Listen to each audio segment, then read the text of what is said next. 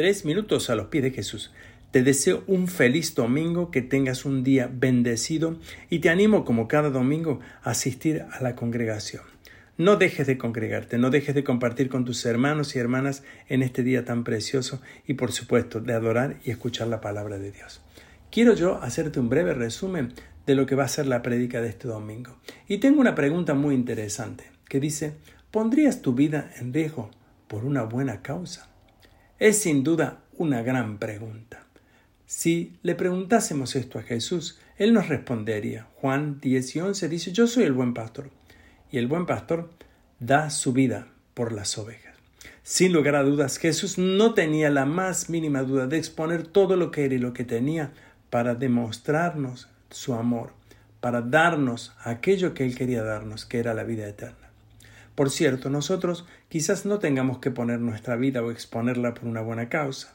Hoy vemos en la guerra que muchos están exponiendo justamente su vida a causa de una buena causa.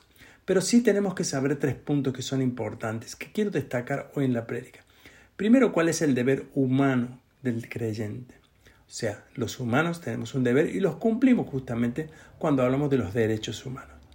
También vamos a hablar de un derecho social y un deber social. Es decir, nosotros estamos y somos llamados a cumplir nuestras obligaciones en la sociedad de orden moral y también social, y todo lo que esto tenga que ver para una sociedad justa. Y también, y aquí viene el tercer punto, tal vez el más importante que quiero destacar en la prédica, que es el deber del cristiano. El deber del cristiano en realidad no es solamente estar involucrado en los deberes humanos y sociales, sino va mucho más allá. El creyente ha sido llamado a amar como Dios nos ama. Y esto, sobre todo, es algo muy poderoso. Muy poderoso porque no dejamos de cumplir lo que debemos cumplir, pero hacemos un poco más. Amar como Jesús ama.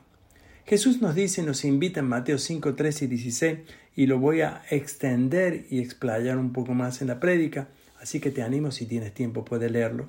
Dice Jesús que somos sal de la tierra y somos luz en el mundo. Estos dos aspectos son de gran importancia, porque justamente hemos sido puestos en el mundo como sal para conservar y para llevar adelante el Evangelio y como luz para alumbrar el camino.